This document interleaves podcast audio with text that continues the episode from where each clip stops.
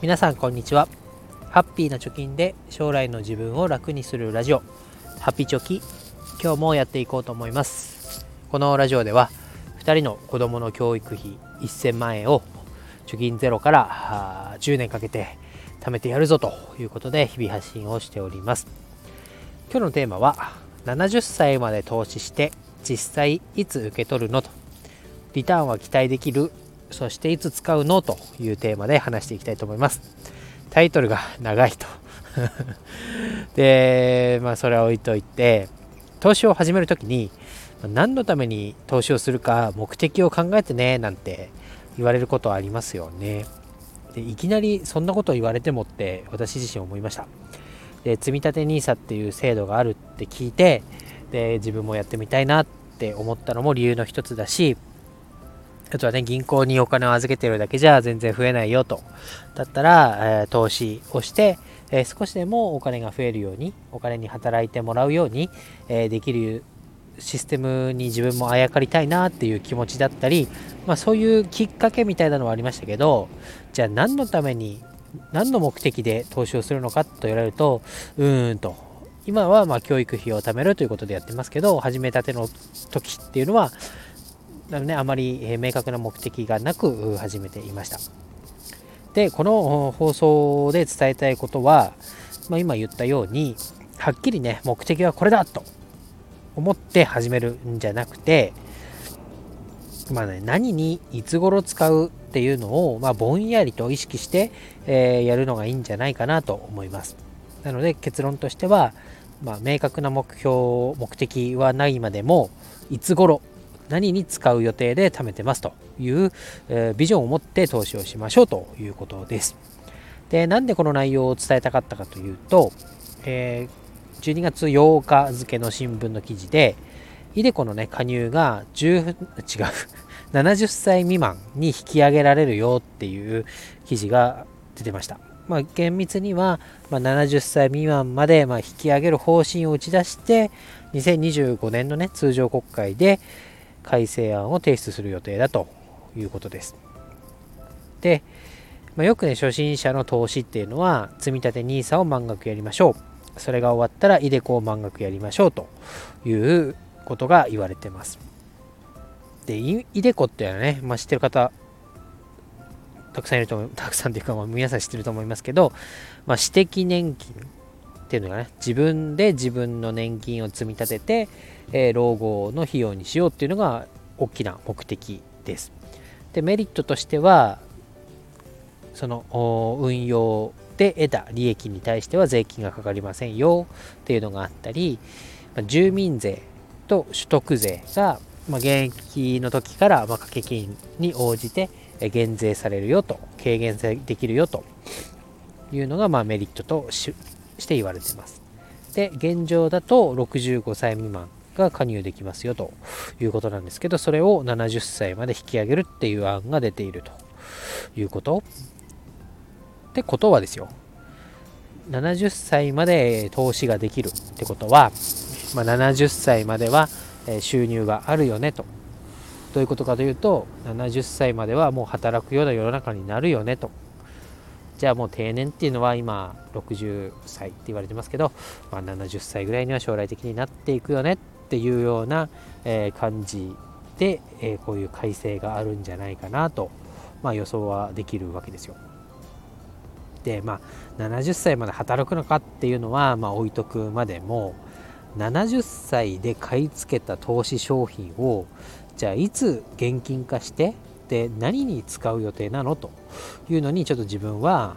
えー、ハテナがついたわけです。で投資において大切なのはあ長期分散積み立てって言いますけどこの長期の部分っていうのは長い時間、まあ、運用をして、えー、で資産を大きくしていきましょうっていう意味の長期だと思いますで70歳まで投資ができる、まあ、65歳とか66歳67歳68歳69歳。この辺りで投資をしたお金っていうのは、まあ、時間をねかけて運用しないと、まあ、期待できるようなリターンは得られにくいんじゃないかなっていうのことを思います。で例えば、えー、私も投資してますけど S&P500 に投資をしますよね。これ、えー、実際こう投資をするっていうのはネットの、ね、画面上でいくらで買うポチってやったらもう投資完了ってなるわけですけどじゃあそのお金がどこに行っているのかっていうと、まあ、S&P500 っていうのはアメリカの、まあ、代表的な500社の時価総額をもとに、まあ、算出される株価の指数ですよ。まあ、言ったら自分がね例えば500万円ポンと投資をしたら、まあ、こんなことはないですけど、えー、500社に各1万円ずつが配られると。でその配られた1万円でその会社が、え、その配った1万円あとはみんなから集めたお金を元手に、えー、まあ、営業活動をしてで利益を上げると。でその利益で、えー、を投資をした人たちにリターンとして返していくよっていうような流れになりますよね。だから、まあ、今日500万円投資してで明日600万になって帰ってくるみたいなことは現実にはねあまり起こりえないと思います、まあ、植物でも種を植えてで芽が出て葉っぱが伸びてきてで花が咲いてで実ができてで熟してでやっと食べられるようになるっていうふうにある程度時間がかかるっていうのは想像ができると思います。なので70歳で投資をしたもの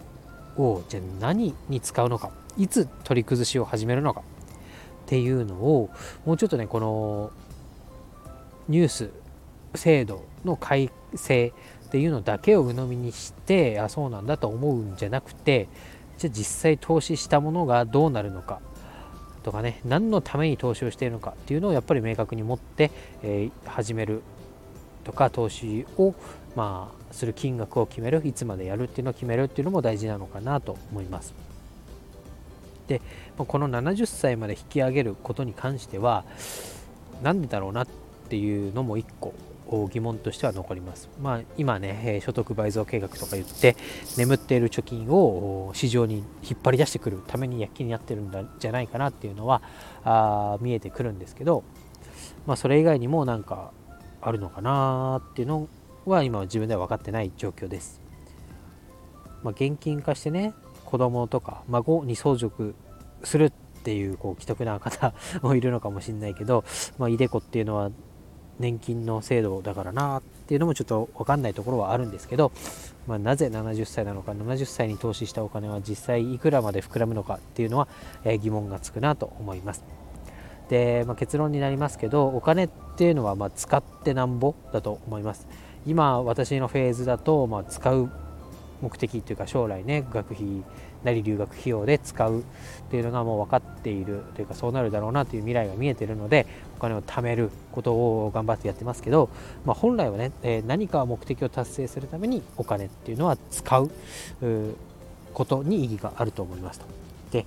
死ぬ時に一番お金持ちになったってしょうがないよねということで、まあ、投資を始めてお金が増えていくっていうのは嬉しいです。しかしその溜まっていって喜んでるだけじゃなくてそれをどう有意義に使って自分の人生を充実させるか家族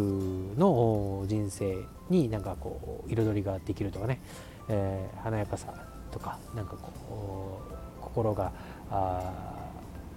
何て言うんだろう心が、充実 心が充実はおかしいか。なんかこう生活に張りがあるようなことができるか。お金を効果的に使って人生をより良くできるかっていうところがまあメインのま目的お金を貯める目的だと思いますから、まあ、投資を始めるにあたってはまあ、ぼんやりでいいので、まあ、何にいつ頃使うために投資を始めるんだっていうのを、ま、ビジョンとして持っていくのが大切なんだろうなということを改めてこのね、えー、イデコの70歳まで引き上げというニュースを見て感じましたということで今日は以上です。バイバイ